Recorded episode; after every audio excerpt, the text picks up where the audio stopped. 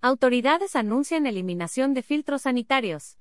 Poco a poco, la pandemia por COVID-19 ha cedido, al punto en el que las autoridades ya eliminaron varios de los filtros sanitarios implementados en un principio para evitar contagios.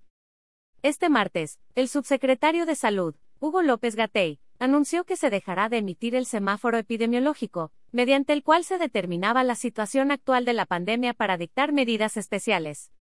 Pero además, hubo un anuncio que puso a pensar a todos, el uso del cubrebocas. O sea, ¿cómo? ¿Ya no debemos usarlo, ni siquiera en espacios cerrados?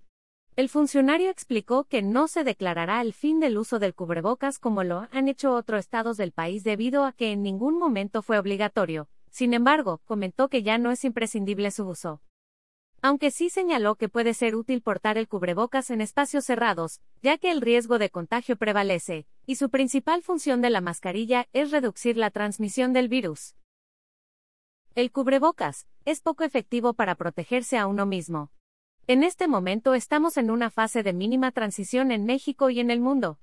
Esto lo que nos permite, respecto al cubrebocas y otras medidas, es considerar que la necesidad extrema de utilizarlo ya no es tan notoria, como lo fue en los periodos muy activos de la pandemia, argumentó López Gatey.